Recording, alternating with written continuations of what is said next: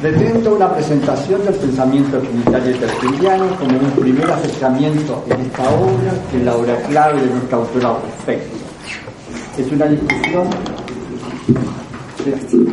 implacable y seguida a cuyo desarrollo lógico trataré de tener lo más posible para que queden bien contextuadas en él sus diversas afirmaciones atinentes a la doctrina trinitaria a medida que van apareciendo. Volveré sobre ellas en forma más sistemática en la segunda parte de este artículo. En cuanto a las partes del discurso oratorio tertuliano, mantengo en general al índice de Sibel en las huellas de Urdíbal. El elemento principal de la prueba son las citas bíblicas, una vez aclarados los conceptos centrales de las presunciones en los números 3 al 10. Mi ensayo será de pocas páginas, por tanto no hay que esperar que cada afirmación se pruebe con sus respectivos textos, ni mucho menos con todas las citas posibles de la escritura. Quisiera ofrecer, por así decirlo, las principales líneas estructurales del pensamiento trinitario de nuestro autor, mostrando a la vez algo de su lógica. No pretende una presentación completa, sino breve, siguiendo los tópicos que más me interesaron. Es un trabajo principalmente de lectura del texto, aunque vaya acompañada, acompañado de alguna bibliografía. El texto de base es el texto crítico de Scalpat en su edición de 1985. Las citas directas del texto las suelo poner en latín, observando así de mejor manera el vigor del lenguaje de nuestro autor. Desde ya quiero aclarar que espíritus, que el texto suele ir con mayúscula, espíritus de, muchas veces se refiere al paráclito, Espíritu Santo, pero bastantes otras a la sustancia divina. Dios es Espíritu según Juan 4:24, quien poseía por el sermo el Hijo. Realmente el lector que busque ante todo una visión sintética puede comenzar directamente por la segunda parte de este artículo, reuniendo después de la primera, que es una contextualización más analítica de las diversas formulaciones, a través de un recorrido del discurso, del discurso tertuliano. Se trata pues de unas simples notas personales que pueden servir para introducir al lector en la mentalidad de este autor, remitiéndolo por un estudio acabado a sus grandes comentaristas como Evans, y hay otros también, y a los estudios como el de Moine y Bravo. Y siguiendo el consejo, no vamos a saltar a la segunda. Entonces comenzamos. Comenzamos en la página 12.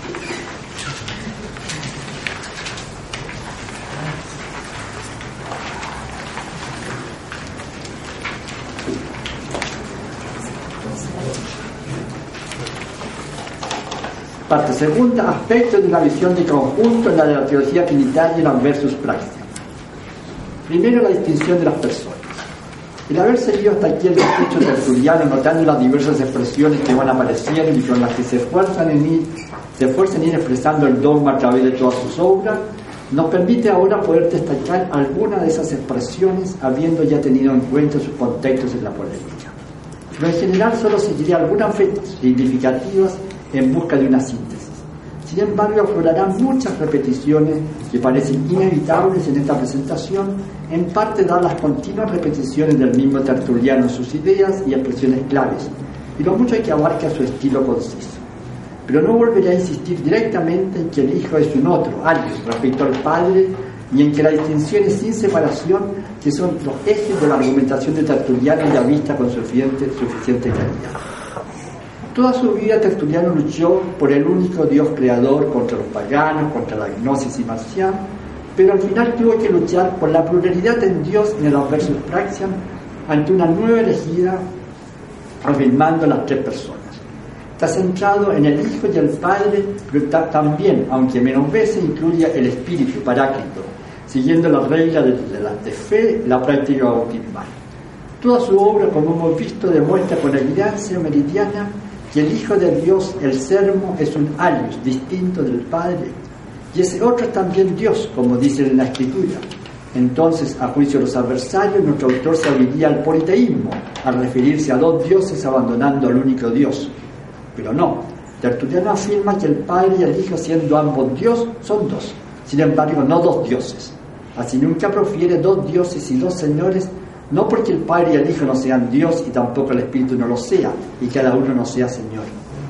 Si antiguamente, hay una el, en el Antiguo Testamento se llegó a predicar dos dioses y dos señores, fue para que cuando viniera Cristo, éste fuera reconocido como Dios llamado Señor, porque es el Hijo de Dios, el Señor.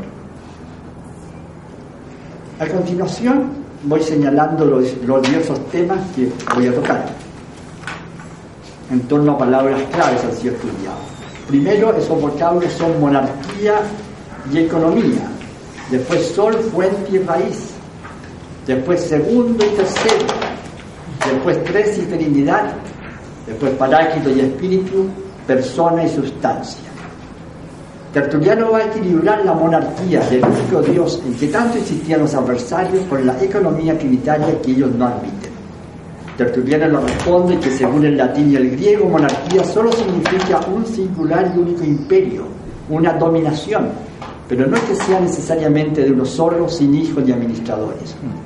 Si un hijo es asumido como participante, la, la monarquía sigue siendo principalmente de aquel de quien se comunica el hijo. Son dos pero muy unidos. Según Daniel 7:10, la monarquía divina es administrada por tantísimas legiones y ejércitos de ángeles tan ajenos a la sustancia del Padre. ¿Cuánto menos padecerá división y dispersión si el Hijo está en segundo lugar y el Espíritu en tercero, siendo ambos tan consortes de la sustancia del Padre? Porque una monarquía solo es destruida cuando sobreviene una otra dominación de la misma condición, estatus, que les émula, contraria. El verdadero Dios ciertamente es único, pero con su economía, número y disposición de la Trinidad. La unidad hace derivar de sí misma la Trinidad, que no la destruye sino la administra. Se trata del sacramento de la economía. Economía era el nombre de la dispensación expresada en la regla de la fe. Por lo demás, el Hijo deriva de la sustancia del Padre y todo lo hace según la voluntad del Padre, de quien ha recibido toda potestad. ¿Cómo se puede destruir la monarquía que el mismo Padre le entregó? Esto también se aplica al tercer grado porque el Espíritu deriva del Padre por el Hijo. Actualmente la monarquía está en el Hijo y en su estado va a y en su estado va a ser restituida al Padre por el Hijo. Aplicando al segundo y tercero la Trinidad las comparaciones de la raíz, fuente y sol, declara que nada es ajeno respecto a la matriz de las que trae sus propiedades, de manera que la Trinidad, derivando del Padre por grados entrelazados y conectados, no contradizca nada de la monarquía y proteja el estatus de la economía. Los monarquianos pretenden contra la economía que el Padre, el Hijo y el Espíritu son uno mismo y queriendo favorecer la monarquía, pero el Hijo no es otro por diversidad, sino por distribución, no por división, sino por distinción, por medida. No, ese es el reloj. Ah, está, grabando, está grabando. Es un grabador. Entonces, El Padre enviará otro abogado, el Espíritu Paráclito, mostrando en él el tercer grado como el segundo en el Hijo, preservando la economía. Sobre todo como discípulo del Paráclito, Tertuliano distingue a dos, no dos dioses, al Padre y al Hijo, ya, ya a tres con el Espíritu Santo, según el modo de la economía que hace el número. Lo contrario sería oscurecer toda la economía prevista y dispensada como objeto de fe. Con todo hay que observar la regla de fe, salvaguardando ciertamente la unicidad de la divinidad y el estatus de la monarquía. Y termina afirmando nuestro autor, el Hijo derramó el don recibido del Padre del Espíritu Santo, tercer nombre de la divinidad y tercer grado de la majestad, predicador de la unidad monárquica e intérprete de la economía, y para él el que, se acoge las, el que acoge las palabras de la nueva profecía, montanismo, conductor a toda verdad la que está en el Padre y el, y el Hijo y el Espíritu Santo según el sacramento cristiano. Lo que nos distingue de la fe judaica es creer en el único Dios, agregando al Hijo y después al Espíritu, porque el Evangelio nos hace creer en los tres y constituyen un solo Dios. De forma nueva, pues, es creído uno por el Hijo y el Espíritu Santo, que predicado antes en el Antiguo Testamento por el Hijo y el Espíritu Santo no era entendido, ahora es conocido abiertamente en sus propios nombres y personas. Así Dios quiso renovar el sacramento. El trabajo tertuliano será mostrar que el número no trae división en el único Dios.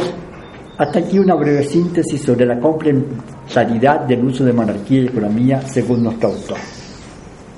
Saltamos a página 17. al final de la página 17 comienza con la persona, todas las otras cosas las saltamos. Tertuliano da el paso de llamar a los tres de la Trinidad personas. ¿En qué sentido? El vocablo persona es empleado 33 veces por Tertuliano para distinguir las personas. autor se fija en las diferentes voces en el texto bíblico. Tantas personas, cuantas voces. En la escritura se habla ex persona. Así el Espíritu habla en tercera persona del Padre y del Hijo. Casi todos los salmos soportan a la persona de Cristo. Representan al Hijo hablando al Padre. Hasta aquí, con pocas citas, expone Tertuliano claramente la distinción de la Trinidad. Y así también el resto de la Escritura, ya del Padre sobre el Hijo o al Hijo, ya del Hijo sobre el Padre o al Padre ya del Espíritu Santo. Constituye a cada persona en su propiedad. Los textos numerosos de lo que llamamos exégesis prosopográfica, quién habla, de qué habla y a quién habla, presentan pues claramente la Trinidad y su distinción. Por otra parte, Dios sería mentiroso si siendo él mismo su propio hijo, como dicen los monarquianos, atribuye a otro la persona del hijo. El plural sumus unum, de sumus, ¿no? de Juan 10.30, no ha sido dicha a partir de la persona de uno solo. La voz de Juan 12.28 era para que se creyera que en el Padre y el Hijo, cada uno en su nombre, se creyera en el Padre y el Hijo, cada uno en sus nombres, en personas y lugares que el Padre está en el cielo y el Hijo en la tierra, conforme a Mateo 16, establece la distinción de ambas personas. Si las Escrituras se hubiera encontrado que la persona de Dios y Señor es única, Cristo no sería ni Dios ni Señor. Y respecto a la persona impersona del Paráclito, el Señor usó el mismo término arios, significando no división, sino disposición, tercer grado, al decir yo estoy en el Padre y el Padre en mí por los prodigios y la doctrina, tal Padre en él, se manifiesta la propiedad de cada una de ambas personas. El resucitado manda finalmente que se bauticen en el Padre y el Hijo y el Espíritu Santo y no en uno, porque somos bautizados no una vez, sino tres a cada nombre en cada persona singular. La sabiduría había sido creada cóndita como segunda persona, generándola Dios en su mente, acompañaba a Dios en la creación, quien se gozaba con ella y ella se deleitaba en la persona de él. Y el Padre habló en plural en la creación del hombre porque se le agregaba la segunda y tercera persona. Y en las obras anteriores al mundo, uno es el Dios que dice y otro el que hace. Otro a título de persona, nomine persone, no de sustancia, para distinción, no para división. Diríamos nosotros, la persona distingue pero no divide, porque no es otra sustancia. A la pregunta del contrincante si atribuye alguna sustancia al sermo, constituido de espíritu, sabiduría y razón, responde que por supuesto es en, realidad algo subsistente, sustantivo, por la propiedad de la sustancia, porque puede ser vista como una cosa y una cierta persona. Y así constituido el segundo después de Dios, hace que sean dos, Padre e Hijo, Dios y sermo. No es un sonido a la boca, inteligible al oído, algo vacío, inánimo, incorporal no puede carecer de sustancia lo que procedió de una sustancia tan grande que hizo tantas sustancias. Dios todo lo hizo por él, lo sólido, lo pleno, lo corporal. Luego no puede ser vacío y inane. Y es llamado Dios. Y Dios, aunque sea espíritu, es cuerpo. Tertuliano concluye así esta argumentación. Que un juego sustancia sermones fuit, illam dico et illi nomen fili vindico, ed un figlio agnosco secundum a patria defetto. Finalmente,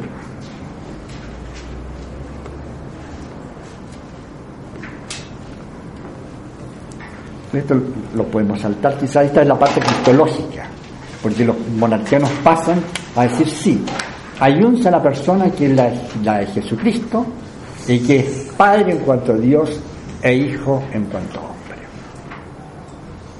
entonces eso también lo rebate. Todavía viene toda la pelea de la encarnación, pero creo que no andamos mal del tiempo. Pasamos a la página 20. La unidad de la sustancia. Aunque ya ha aparecido mucho material sobre la unidad y sobre las personas distintas en la economía, que en general no volveré a aludir, ahora me detendré en un vocablo central del tema de la unidad, el de sustancia, como antes lo hice en persona. Lo usa 47 veces en esta obra, pero aplicada al Dios Trinitario solo unas 28. Comencemos por las fórmulas en cierto sentido estáticas y más igualitarias, que con todo en sus contextos inmediatos suelen ser compensadas por otras expresiones más dinámicas. Los tres no se diferencian por la sustancia, estatus, potestad, que es única. La única sustancia está en tres que coadhieren a ella. El Hijo en su propio nombre también es invisible, como el Padre, en cuanto sermos y espíritus de Dios, por la condición de la sustancia y por ser Dios. Dios y el sermo, el Padre y el Hijo son dos res, dos especies de una única e indivisible sustancia. Nos introduce en una forma dinámica, más dinámica la imagen del agua, única sustancia que corre desde la fuente de la que no se separa y en el río padece, injuria, la pasión de Cristo. La sustancia es la del Padre. Así el Hijo y el Espíritu son consortes de la sustancia del Padre. El Hijo tiene la sustancia del Padre sin destruir la monarquía que le ha sido entregada. La prolación, emisión, del Hijo por el Padre es como el fruto del fruto por la raíz, del río por la fuente, del rayo por el sol. Prolaciones de la sustancia de las que proceden, de las que no se separan. El sermo es un otro por la persona, no por la sustancia, para distinción, no para división. El Padre y el Hijo no son dos dioses y señores, porque son dos, no por separación de la sustancia, sino por la disposición, porque el Hijo es indivisible e inseparable del Padre, es otro por el grado, no por el estatus. Y si individualmente es llamado Dios, no hace dos dioses, sino uno solo, porque es llamado Dios por la unidad con el Padre. De estas citas y algunas anteriores, concluimos que la sustancia de Dios es única. Según 27.7, Dios es inmutable porque Dios es eterno. El Hijo no tiene otra sustancia, no es otro Dios, sino que recibe del Padre la misma sustancia que por medio de él pasa al Espíritu. Esta es la conexión, la concatenación, el despliegue, disposición, distribución de la economía respecto a la monarquía del Padre. El Padre obviamente es el mayor, porque de él viene el Hijo, su progenie, unigénito tan, tan Dios como él. Iluminando estas expresiones, las imágenes físicas son como derivación, de derivación. Por eso, como vimos en la aplicación de números ordinales, hay un segundo y tercer grado en Dios. Pero fuera de la derivación, ¿cuál es la diferencia entre las personas respecto a la sustancia? Nos dice 26.6 que el Espíritu de Dios se refiere al ser, ¿no? Como realidad sustantiva, el mismo, el mismo no es Dios, sino lo que lo es en cuanto proviene de la sustancia del mismo Dios. Por eso es una realidad sustantiva como una porción del todo. Porción es eh, participación, parte, ¿no? No participación. Según 9.2, el Padre es toda la sustancia, el Hijo en cambio una derivación, tosius et porcio, porque el Padre es mayor. El Hijo es otro según la medida, módulo, en traducción de Scarpa, pero el Padre es, invisible por la plenitud de la majestad, pero el Hijo es visible por la medida de la derivación. Así como no podemos contemplar directamente el sol por la totalidad de la sustancia, sin embargo toleramos su rayo por la temperatura de la porción que se alarga hasta la tierra. Las tentativas de Tertuliano para expresar la distinción en la unidad no son directamente cualitativas, porque es el mismo estatus. El Padre y el Hijo son lo mismo, uno, son el único Dios. Atañen más bien a la cantidad, tratando de reflejar la concatenación, el proceder el uno del otro. Si el Padre es ingénito, innatus, el Hijo es unigénito y por eso tiene la sustancia del Padre de Dios, por ser unigénito, por ser generado. Aunque el vocabulario de Tertuliano respecto a la Trinidad sea insatisfactorio, sin embargo mantiene claramente los dos polos del misterio de Dios cristiano, la distinción de las personas y la unidad de la única sustancia dentro de la atmósfera subordinacionista plenicena.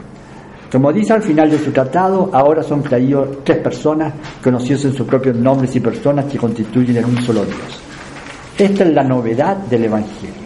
Si Tertuliano tuvo clarividencia al parecer para llegar a hablar de dos sustancias sin mezcla en una única persona de Cristo, esta es la parte cristológica, también la tuvo para formular una única sustancia en Dios, aunque utilice expresiones deficientes y a, y propósito de la no mezcla en la encarnación, afirma Tertuliano que el, el y el Espíritu de Dios se reviste de carne, pero no se transfigura en esta, porque Dios, al ser eterno, es inmutable e intransformable. Tercera parte, hacia los orígenes del sermo. Vista la actual unidad entre el Padre y el Hijo, y si se prescinde de que el Hijo es Dios, por tanto eterno e inmutable, nos podemos preguntar junto con Tertuliano por la disposición de Dios hasta la aprobación del Hijo por el Padre antes de la creación.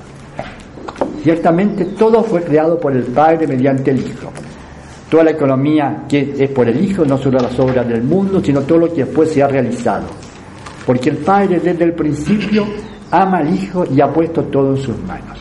En el capítulo quinto, al comenzar a examinar todo lo del Hijo, topa Tertuliano con un texto hebreo de Génesis 1.1 que dice, en el principio Dios se hizo para sí un Hijo. Lo descarta porque no es seguro. Se dejará conducir por argumentos tomados de la misma disposición de Dios antes de la constitución del mundo hasta la generación del Hijo. Por lo demás, ni siquiera entonces estaba solo, porque tenía en sí mismo la razón, el logos, el sermo. Dios era racional también antes del principio. Aunque Dios todavía no había emitido su sermo, pero lo tenía consigo tácitamente al pensar y disponer lo que iba a decir.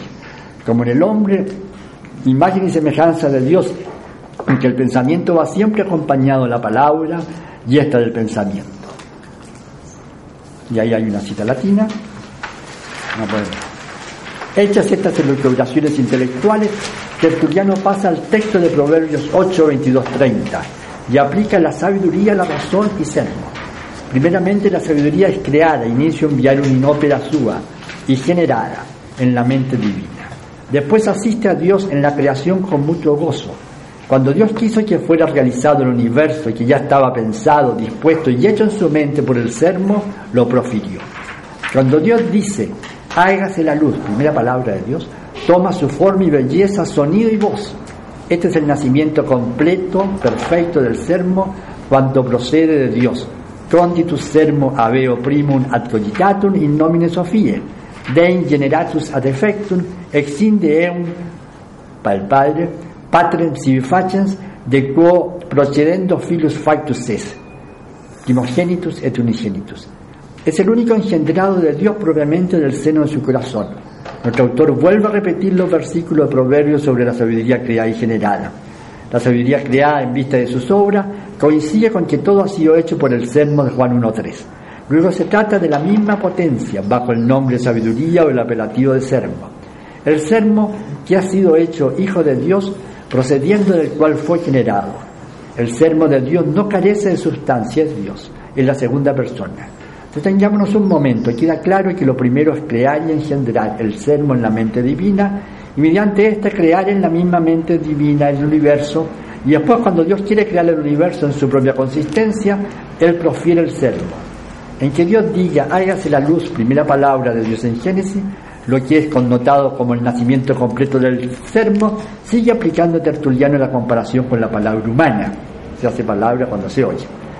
En la frase conditus ad cogitatum dei generatus ad effectum, nuestro autor sigue el ritmo de la cita de Proverbio 8, 22, 25, que está aplicando la sabiduría. Y la generación trae la relación padre e hijo. Luego creo que tanto las alucubraciones como la cita de Proverbio influyen en Tertuliano para el uso de sus expresiones de nativitas perfecta cuando lo profiere y de generatus. Sobre todo hay que tener en cuenta que la mirada de Tertuliano sobre los comienzos es desde la creación, desde la economía. Estos condicionamientos y el pensamiento general del autor, no, ante estos condicionamientos no me parece acertar la interpretación de Orbe de, las, de los tres estadios. Después, a modo de conclusión, ¿tenemos tiempo todavía? Sí, cinco minutos. Muy bien. Concluimos pues que el pensamiento trinitario de Tertuliano constituye una imponente refutación del monarquismo, monarquianismo de Praxias. No es el Padre el que padeció en la cruz, que lo que más le duele que el Padre padeció en la cruz. Pareciera no dar puntada sin hilo. Su centro es mostrar que el Hijo, el sermo, es un otro, pero siempre unido respecto a la persona del Padre. El problema es trinitario, alargándose hasta el Espíritu, tres personas de una misma sustancia pues somos bautizados tres veces en el Padre, en el Hijo y en el Espíritu. La persona del Hijo es una realidad sustantiva distinta del Padre, pero no otro Dios. Persona es un vocablo bastante usado y a veces con pasión. Tertuliano, en la encarnación, su nuevo refugio, Así, recibía gracias aún en la encarnación. Así declara una vez dos sustancias sin mezcla en la única persona de Cristo, cada una con su operación propia. Tenemos pues el comienzo de estas dos fórmulas, la trinitaria y la de la encarnación, que deberán ser profundizadas durante siglos. Pero junto con ellas, nuestro autor utilizará también otros términos que serán después abandonados. Se mueve entonces en una teología tentativa, donde no todas las expresiones fueron retenidas como adecuadas. La fuente, toda la sustancia, plenitud de la majestad, es el Padre, desde donde deriva el Hijo y a través de este el Espíritu. Padre e Hijo se implican mutuamente. Presenta una Trinidad jerarquizada, segundo y tercero, aunque el Padre y el Hijo son Dios, son del mismo estatus. Así el Padre, por ser la fuente, es mayor. El Padre es invisible. El Hijo puede ser visible. En el Antiguo Testamento en sueño y enigma, como en la teofonía, y después en la carne que vieron y tocaron los apóstoles. El mayor problema subordinacionista propio de los apologetas predmicenos se da en torno a algunas expresiones sobre los orígenes del Hijo, que se deberían interpretar dentro del conjunto de su teología trinitaria como hemos tratado aquí. Creo que no se planteó directamente el problema del Hijo en la eternidad divina, sin perspectiva económica. Por eso, el origen del Hijo gira, en fin de cuentas, en torno a la creación, siguiendo los textos bíblicos y la metáfora de la palabra humana, que es completa cuando se pronuncia. Pero su punto de partida es que Dios siempre ha sido racional. Por lo demás, su teología trinitaria es riquísima y se expresa no solo en la sistematización de Tertuliano, sino en los riquísimos textos bíblicos con que la ilustra. Ha equilibrado la monarquía con la economía. Ahora Dios en forma nueva es creída por uno por el Hijo y por el Espíritu. Tertuliano presenta un buen comienzo para la teología latina trinitaria y un gran paso en pensar la Trinidad y encarnación. Se aproximó a las fórmulas de los concilios futuros, pero obviamente su pensamiento no llegó al fondo de lo que es la persona y la sustancia. Otras iniciativas de su vocabulario son insatisfactorias y no prosperaron. Se mueve en la atmósfera subordinacionista en la teología plenicena anterior al consubstancial. Su eh, refutación de los patripacianos es contundente. Contra ella utiliza innumerables citas bíblicas con lógica implacable. Fue fiel a la escritura y a la regla de la fe que prescriben respecto a todas las novedades de los herejes.